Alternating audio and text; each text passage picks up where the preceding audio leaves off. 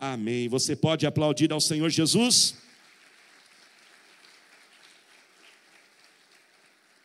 Glória a Deus. Ainda de pé, coloque a mão no seu coração. Repita comigo e diga assim: Senhor Jesus, fala comigo agora, não o que eu gostaria de ouvir, mas o que eu preciso ouvir. Diga bem forte: eu repreendo toda ação maligna contra a palavra de Deus, em nome de Jesus. Amém. Você pode se assentar dando glória a Deus. Convido você a abrir comigo sua Bíblia lá no livro de Lucas ainda, né? Falamos agora capítulo 21. Só você voltar algumas páginas. Lucas, capítulo 10, verso 38. Abra sua Bíblia, mas também abra o seu coração, porque Jesus vai falar conosco em nome de Jesus. Glória a Deus. Lucas, capítulo 10, verso 38.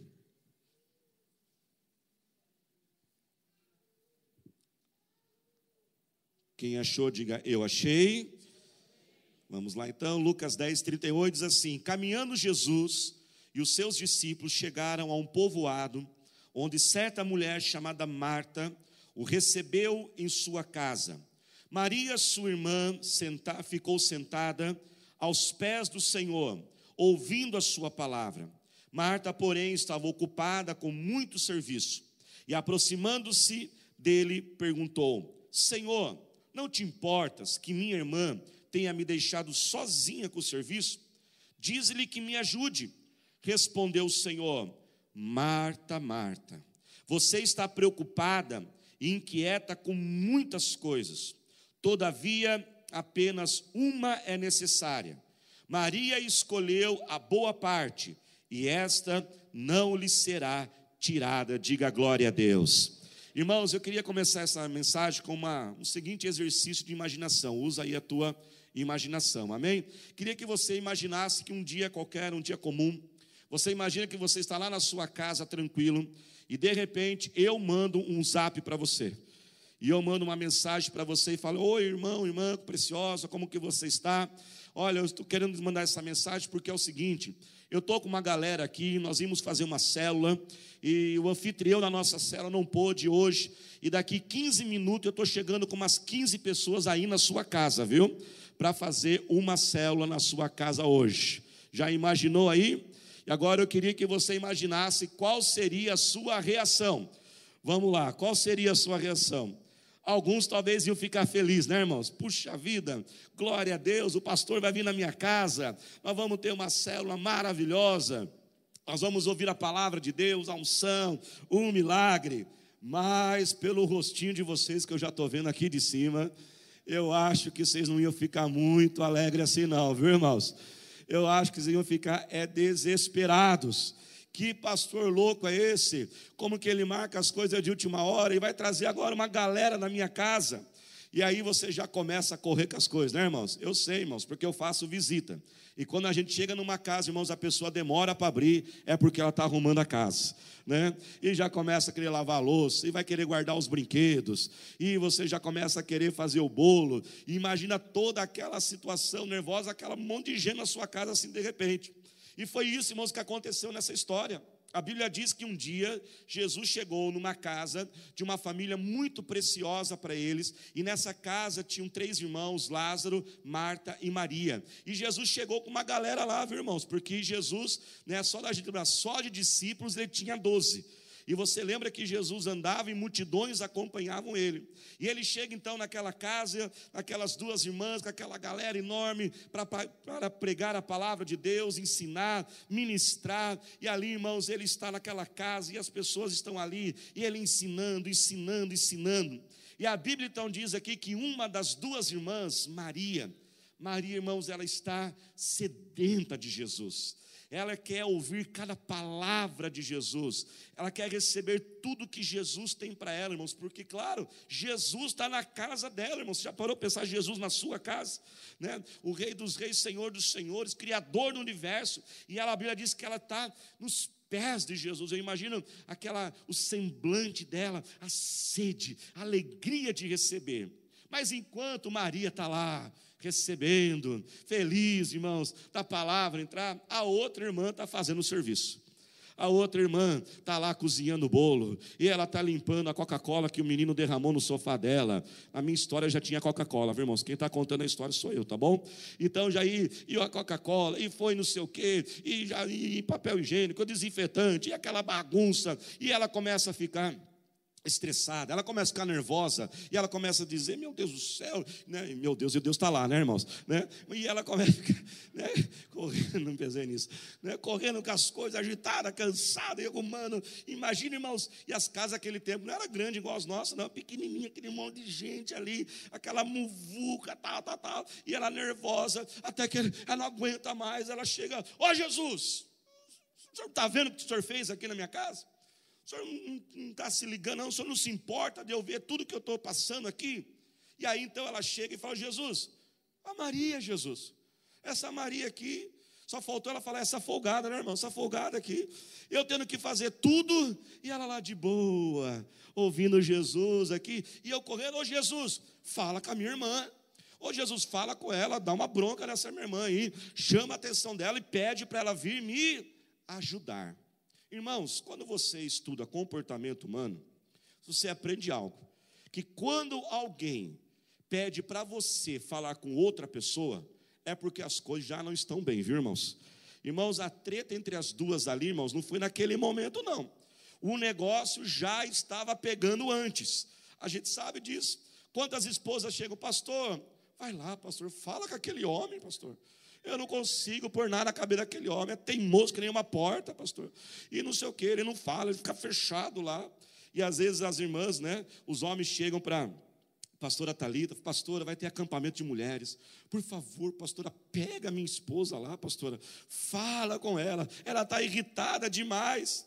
Assim, irmãos, nessa história nós podemos ver, olha, irmãos, como é interessante a gente ver a atualidade da Bíblia. Uma história que aconteceu há dois mil anos atrás, mas parece que é tão real, porque ela está mostrando coisas que também estão acontecendo no nosso dia a dia. Nós também, irmãos, temos vivido, não é mesmo? Irritados, temos vivido assim, é, bronqueados com pessoas, desanimados, angustiados, as coisas parecem que não fluem. É ambiente de trabalho que um funcionário não fala com o outro, e tem que falar com o chefe, o chefe falar com o outro, por causa dessas coisas que estão pegando, irmãos. Irmãos, como nós precisamos do Senhor Jesus. Como nós a cada dia mais precisamos, porque as pessoas, elas nos incomodam, e elas nos irritam, não é mesmo, irmãos? Quem concorda comigo, diga: pega eu, Jesus. Você já falou que ia pegar o seu irmão do seu lado, né, irmãos? Pessoas, mãos mexem com a gente. Cada um de nós temos aquilo que mexe. Né? Por exemplo, quem aqui que não suporta, que irrita muito você, pessoa folgada? Quem se irrita com gente folgada aí? Jesus, né, irmãos? Eu, eu particularmente, para mim, pessoa folgada é um negócio. Você está lá no trânsito, aquela fila enorme, você está cinco, 10 minutos, 15 minutos, aí vem o bonitão, né? Aí ele vem lá com o carrão dele, pagando de gatinho, né? E vai lá e dá aquela cortada lá na frente. Quando é na sua frente, você fica colocando o carrinho um pouquinho para frente para não dar chance para ele, né? Que você, olha como eu estou profeta hoje, irmãos, né? Fala Deus, né? Por exemplo, tem gente que fica irritado com pessoas lerdas. Quem, quem fica irritado com gente lerda aí, gente? Misericórdia. Né? Misericórdia. Vocês estão muito irritados, viu, gente? Pelo amor de Deus. Tomara que não seja a pessoa do lado aí, né? Por outro lado, enquanto tem alguns que ficam irritados com gente lerda, tem gente que fica irritado com gente agitada demais. Quem fica irritado com gente agitada demais? Eu sou assim, viu, irmãos. Então você já sabe como que lá em casa, né? A pastora Thalita, ela fica irritada comigo, que eu sou lerdo demais, e eu fico irritado com ela, que ela é agitada demais, irmãos. Irmãos, esses dias, né? Era, acho que era seis horas da manhã. Ela acordou e. Eu falei, amor, né? Ela, ela falou assim, amor, me responde. Eu falei, calma, mulher, seis horas da manhã. Estamos pegando o tranco ainda, né? E aí, né, eu, eu fui no dentista, ele falou para eu ter que usar aqueles enxaguante, né, bucal, né, o flúor, né? E aí esses dias eu estava lá fazendo o flúor, né, irmãos? Então, né, e ela falando, eu falei, amor, calma com esse negócio. Ela falou assim, é, ter certeza que você inventou esse negócio de manhã só para não falar menos, para não falar comigo tanto, né? Tremorzinho, não é assim, calma. Tem gente, irmãos, que é organizado demais, o sistemático. Cadê os sistemáticos aí? Se apresentem aos sistemáticos, né? Organizado, tudo tem que ser muito bem planejado. Agora tem os espontâneos, né? Aquele maridão espontâneo. Ele acorda no sábado, sete horas da manhã, vamos para a praia. Né?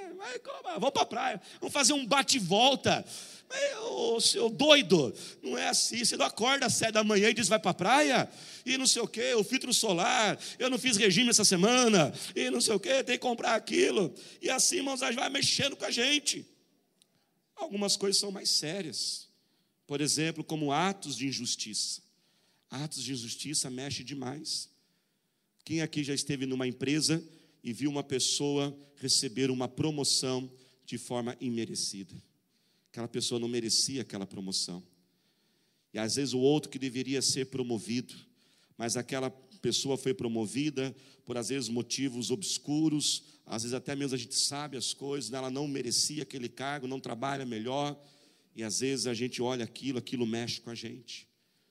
Vemos pessoas, irmãos, sofrendo a escassez de algo, enquanto outros estão desperdiçando tanto, e aquela pessoa está desperdiçando algo que o outro está precisando.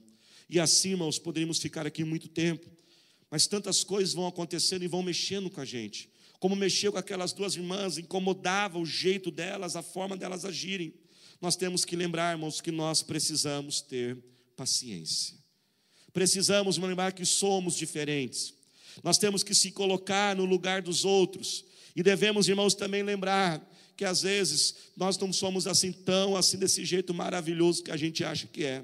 Porque hoje, talvez agora, você já está pensando em alguém, mas não seja tão ingênuo. Alguém também está irritado com você, viu? Alguém também está pensando em você neste momento. Quando nós ficamos, irmãos, numa situação como Marta estava, cansada, esgotada de tanta coisa para fazer e não conseguir fazer, nós também começamos, irmãos, a distorcer a realidade. O cansaço, ele faz a gente não compreender as coisas como precisam ser. O cansaço, ele distorce. O cansaço faz a gente não conseguir medir direito. Por isso, tome muito cuidado sempre quando você estiver cansado, exausto das coisas. Nunca tome decisão cansado. Nunca tome decisões sérias quando você está exausto, quando você está decepcionado, porque haverá uma grande chance de você cometer uma grande besteira. O cansaço faz a gente achar, irmãos, por exemplo, que só nós estamos fazendo as coisas. Quando você começa a ouvir uma pessoa dizendo, ah, porque nessa casa é tudo eu. Porque se eu não fizer, ninguém. Puxa, como você sabe disso? Que se eu não fizer, ninguém faz, ah, porque é tudo eu, porque eu tenho que fazer tudo. Toda vez, irmãos, que eu escuto alguém falar esse tipo de coisa, é porque eu faço, ninguém elogia, né? Porque só fui fazer uma coisinha assim, já levei uma bronca. Mas eu faço isso, ninguém vê, eu faço isso, ninguém vê. Quando eu escuto alguém assim, eu falo assim, esse aí está cansado. Esse está exausto. Ele está frustrado em seu coração. A Bíblia nos diz acerca, por exemplo, de Elias. Você lembra de Elias? Elias estava desse jeito, cansado, perseguido, e ali as coisas não estavam dando certo. E ele vai chorar, Deus, porque só eu, Deus, só eu nessa, nessa Israel inteiro, só eu te adoro. E sabe o que, irmãos, Deus disse para Elias, que Deus diz para nós nessa noite? Menos, meu filho, menos. Deus então chega para Elias e fala assim: Elias, menos Elias, não é só você não, viu? Elias, se pensa que só você que está aqui me servindo, ainda há sete mil profetas que não dobraram o joelho para Baal. Sabe, irmãos, muitas vezes nós achamos que só nós passamos as coisas, só nós temos problemas, só nós estamos sofrendo. Você lembra o que está escrito em 1 Pedro 5,9? Diz o seguinte: ouça, resistam-lhe, permanecendo firmes na fé sabendo que os irmãos que vocês têm em todo o mundo estão passando pelos mesmos sofrimentos. Todo mundo tem uma luta. Não seja desrespeitoso, não seja uma pessoa que não tem conhecimento, dizer a sua luta é mais fácil. Cada um de nós temos uma estrutura diferente de vida. Às vezes, aquilo que você eu posso dizer, olha, eu estou passando por isso, você pode ouvir a minha luta dizer, pastor, mas isso é tão pequeno.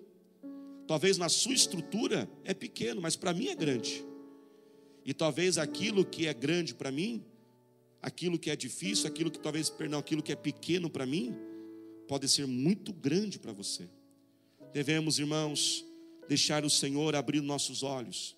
E a minha oração é que Deus ele traga a verdadeira realidade de tudo aquilo que está acontecendo. Quando estamos esgotados e cansados, nós julgamos, nós rotulamos pessoas, situações, igreja, ministérios. Se você ler essa história, irmãos, quando nós lemos a Bíblia, você tem que prestar atenção nas linhas e nas entrelinhas. A palavra folgada não está aqui, irmãos, mas quase que apareceu. Só não apareceu porque Marta não falou, mas que ela pensou, ela pensou, acho que ela foi, vou ser educado perante Jesus, né? E ali, irmãos, quando nós estamos nesse sentido, nós colocamos rótulo nas pessoas. O que é rotular? Rotular é colocar uma imagem na frente da pessoa. E às vezes nós ali, por uma decepção, uma, algo que a pessoa fez para a gente, a gente já coloca aquele rótulo. E quantas pessoas, quantas situações, quantas experiências maravilhosas nós deixamos de ter, de viver, porque nos afastamos, porque colocamos um rótulo naquilo. As coisas ali são muito desorganizadas. Se for desse jeito, eu não vou fazer, e eu vou me distanciando ah, aquela pessoa passou por mim e ela, de, ela, ela não me cumprimentou. Essa é uma pessoa, ela é uma pessoa muito mal educada. Às vezes ela não é mal educada, não, irmãos. Ela é só desligada mesmo. Ela não foi mal educada, ela estava desligada. Eu lembro, irmãos, quando eu cheguei nos Estados Unidos, na escola que eu estudava, eram quase dois mil alunos, mas na época que eu estudei tinha apenas 15 brasileiros. E era costume quando um brasileiro chegava, os outros brasileiros iam buscar no aeroporto para recepcionar todas essas coisas. Eu lembro ali que uma turminha foi me buscar no aeroporto e eles começaram então a falar: Olha, que legal que você está aqui, seja bem-vindo. E eles começaram a me falar dos outros, né, que ainda não, não tinha conhecido. Falaram: Olha, esse é desse jeito, esse é daquele jeito, né? Falaram ali que havia uma moça paulista de Osasco, né? Que era, eles não falaram que era linda, né, irmãos? Porque eles tinham respeito também, né? Mas quando eu vi, eu fiquei apaixonado. Já sabe quem é, né? Mas eu lembro que um dia eles falaram de um rapaz, falaram assim, olha, você tem que conhecer o rapaz. Ele é muito assim. E olha, tem uma coisa, ele reclama de tudo. Quem conhece um reclamão aí? Você conhece um reclamão? Né? Ele reclama de tudo. E olha, irmãos, aqui, olha que algo, né? E né, tantos anos, uns 20 anos já. E eu não esqueço isso. E aí eu fui conhecer ele alguns dias depois. Irmãos, não é verdade que o homem reclamava de tudo? E era um tremendo de um reclamão, e reclamava, ia comer, mas gente, era um rapaz gente fina, gente boa aquele rapaz, amigo, parceiro, me ajudou muito. Às vezes, irmão, nós colocamos o rótulo, ah, aquele lá, não sei o quê, aquela pessoa, não sei o quê. Ah, esse, ah, ele não me ama. Ah, esse marido não me ama. Não, ele ama você. É que ele não fala, mas ele ama. É que ele é mudo só, é só diferente. Né? Não fala, os homens não falam muito, mas ele ama, demonstra de outro jeito. Não seja precipitado ao rotular alguém.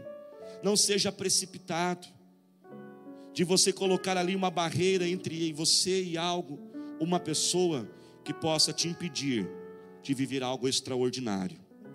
Sabe, irmãos, muitas vezes estamos passando por esses momentos, como Marta e Maria. É nítido a história que elas já não estavam bem muito antes de Jesus chegar. Muitas vezes os relacionamentos se desgastam. Muitas vezes as coisas não começam a fluir. E a gente então começa a ficar angustiado e queremos que Deus então mude as pessoas e Deus transforme as pessoas. E olha que algo interessante. Quando Marta chega para Jesus e diz assim: Jesus, fala com a minha irmã. Jesus, pega a minha irmã, Jesus. Olha que algo interessante. Jesus não falou com a Maria, Jesus falou com a própria Marta. Alguns estão ouvindo a mensagem já estão pensando: puxa, pastor, justo hoje que aquela pessoa não veio, essa mensagem era todinha para ela. Não, essa mensagem era para você e para mim, porque toda a transformação, irmãos, que Jesus vai fazer nas pessoas que estão perto de nós, nós não podemos esquecer, essa transformação começa a partir de nós. Essa transformação começa em nosso interior Eu gosto de comparar isso, igual quando você pega aquelas bandejinhas de gelo. Quem já encheu bandejinha de gelo aqui? Todos nós, né? Você já viu, irmãos, alguém abrir a torneira, colocar a bandejinha de gelo e ficar enchendo quadradinho por quadradinho? É assim que a gente faz? Não. A gente deixa aquela água cair naquele quadradinho e ela vai enchendo o quadradinho do meio até que ela começa o quê? A transbordar e vai enchendo todos os outros. Assim, irmãos, somos nós, você é o quadradinho do meio, e toda mudança, transformação que Deus fizer na sua vida vai começar de dentro de você, a partir de você, e Deus vai te enchendo, te transformando, e os outros quadradinhos são as outras pessoas, são as outras áreas da nossa vida, e quer saber do que, irmãos? É Deus que decide o próximo quadradinho.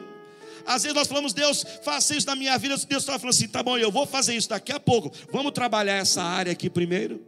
Deixe Deus te guiar, deixe Deus cuidar de você. Jesus, então, irmãos, aqui, ao invés de dar ali aquela bronca em Maria, ele vira para Marta, e como umas palavras mais doces na Bíblia, irmãos, umas palavras que quando nós lemos aqui nas Escrituras, nós podemos ver a ternura de Jesus, nós podemos até mesmo quase que segurar e ver a, peso daquelas palavras de forma muito doce, muito carinhosa. Jesus chega então para, Mar, para Marta e diz: Marta, Marta. Parece que dá até para você pegar a palavra. Você sente ela entrando em teu coração. E olha, irmãos, que Jesus está fazendo algo muito sério. Jesus poderia dizer para Marta, se fôssemos nós, talvez, né, irmãos? Nós iríamos talvez gritar: Ô oh, Marta, fica quieta aí, está atrapalhando a minha célula, Marta. Ô oh, Marta, estou aqui pregando a palavra de Deus, transformando, curando enfermos. Ô oh, Marta, não, Jesus não faz isso. Jesus para tudo que ele está fazendo. Ele olha para Marta, ele dá atenção para Marta e diz: Marta, Marta. Em outras palavras, Jesus está dizendo: Marta, eu vou cuidar de você. Marta, o que você está passando é importante para mim. Sabe, irmãos, Jesus te trouxe aqui neste lugar nessa noite para também soprar no teu coração e teus ouvidos o teu nome e dizer: Eu me preocupo com você. Você, irmãos, é amado pelo Senhor Jesus. Jesus, irmãos, é apaixonado por você. Jesus, ele é louco por você. Você pode dar glória a Deus por isso? Você sabia que Jesus ama você mais do que você mesmo?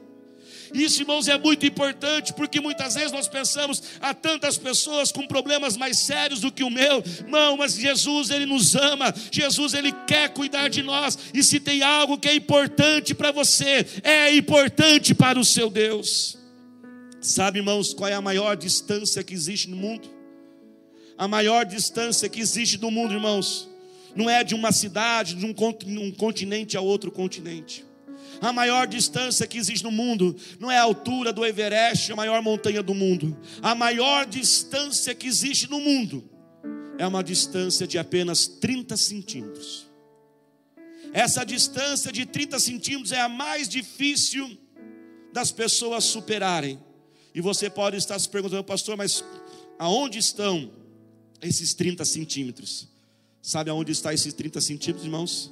É a distância entre a tua mente, a tua cabeça e o teu coração. A verdade, irmãos, que a maioria sabe que Jesus ama, tem na mente o amor de Jesus. Se perguntar se você sabe que Jesus te ama, diz sim, Jesus me ama. Mas se mudar a pergunta e dizer, você vive a cada dia se sentindo amado por Jesus, aí, irmãos, é totalmente diferente. Não são todos que conseguem vencer essa distância, mas a minha oração é que nesta noite o Espírito Santo possa vir sobre você e você possa superar essa distância e não somente saber que Jesus me ama, mas viver realmente cada dia amado pelo Senhor Jesus. Levante as suas duas mãos o mais alto que você puder, aí na sua cadeira mesmo mesmo diga assim: Eu creio que Jesus me ama. Diga bem forte: Jesus é apaixonado por mim. Diga bem forte: Jesus é louco por mim. E diga bem forte: o que é importante para mim é importante para o meu Senhor Jesus. Você pode aplaudir a Jesus?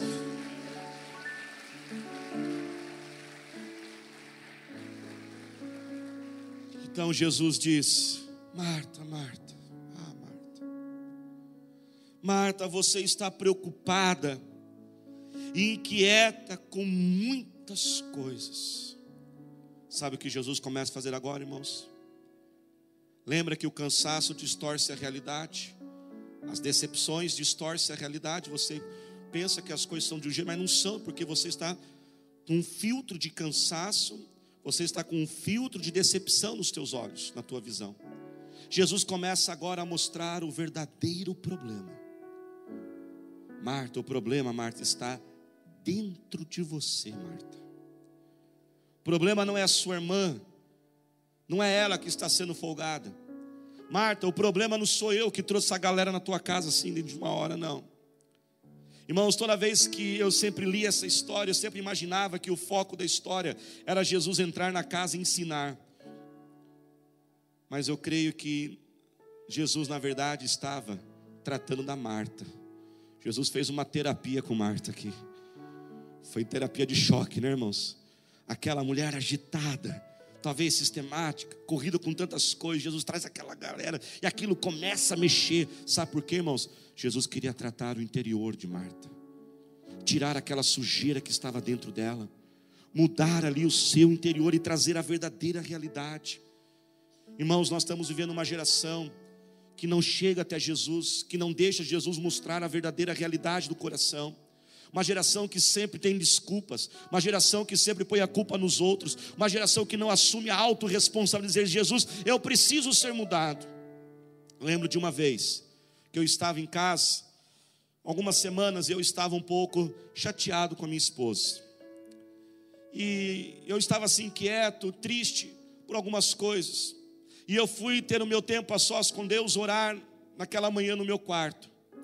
E ali eu estou orando, dizendo: Jesus, me dá paciência com ela. Quando Jesus então começou a ministrar em meu coração, Daniel, por que, que você está precisando de paciência com ela? E eu, Jesus, olha, isso, isso, isso, isso.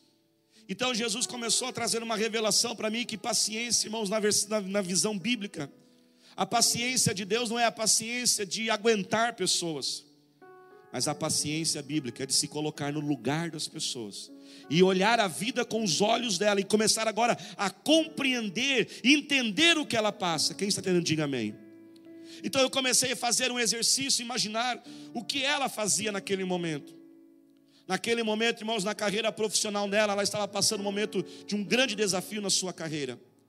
Ela era gerente geral de uma agência na cidade de Ibiúna. E daqui de Sorocaba, Ibiúna, é cerca de uma hora, um pouquinho mais de uma hora. E ela ia todos os dias e voltava. Ela acordava às cinco e meia, seis horas da manhã. Três vezes ela rodou na raposa e Deus deu livramento, irmãos. Metas insanas para bater. Uma agência pesada de trabalho. Chegava muitas vezes oito, nove horas da noite. Isso ela fazia pela família, ela fazia por nós. Ao final, irmãos, disso aí eu já estava, Jesus me perdoe, que bobo que eu estou sendo. Jesus, obrigado, já entendi vou ter paciência com ela, vou pedir perdão para ela. Olha o que ela estava fazendo, mas eu falei assim: não, tem mais. Então eu comecei a lembrar que ela é mãe, mãe dedicada, dois filhos, mas ela é filha, ela tem pai, tem mãe, ela se preocupa com seus pais, ela tem irmãos, ela pastoreia, ela atende pessoas 24 horas, madrugadas, orando, aconselhando, visitando. E o final eu falo assim: tá bom, Jesus Jesus falou assim: não, tem mais uma coisinha. Eu falei: o que será, Jesus? Aí Jesus disse: você esqueceu, tem uma coisinha que ela é. Eu falei: o que? Não estou lembrando. Jesus falou assim: ela é a tua esposa. Quem é casado aqui, levante a mão. Fica a mãozinha erguida. Já parou para pensar que é ser casado com você? E aí eu tive que lembrar, irmãos, que ela é casada comigo. Eu falei, Jesus do céu, essa mulher já ganhou o céu. Já ganhou o céu. E naquele dia, irmãos, ela chegou, eu pedi perdão para ela, porque é assim que a gente resolve as coisas, irmãos. É assim que a gente resolve. Três frases que resolvem todo o relacionamento. Eu errei, me perdoe, eu te amo. Faz assim número três, vamos lá. Quais são as três frases que conserta todo o relacionamento? Diga amigo, eu errei, me perdoe, eu te amo. Será que não tem alguém que você tem que dizer isso ainda hoje para aquela pessoa? Jesus começa a trazer à tona o que está dentro de Marta. Então agora Jesus começa a direcionar a vida de Marta. Se coloque de pé glorificando Jesus. E diz: Marta, sabe o que está acontecendo, Marta? Você está sem prioridade na sua vida. E diz assim então para Marta: Marta, todavia, apenas uma coisa é necessária. Jesus estava ensinando Marta a respeito de ter prioridades na vida. Irmãos, estude acerca disso. Estude a diferença daquilo que é prioridade, daquilo que é urgente. Você pode comprar um livro nas livrarias, você pode estudar pela internet. Nós precisamos entender, irmãos, porque se nós não aprendemos a estabelecermos as prioridades, a nossa vida, o nosso dia a dia vai ser aquela correria, vai ser aquela confusão. A gente vai fazer um monte de coisa e resolver nada.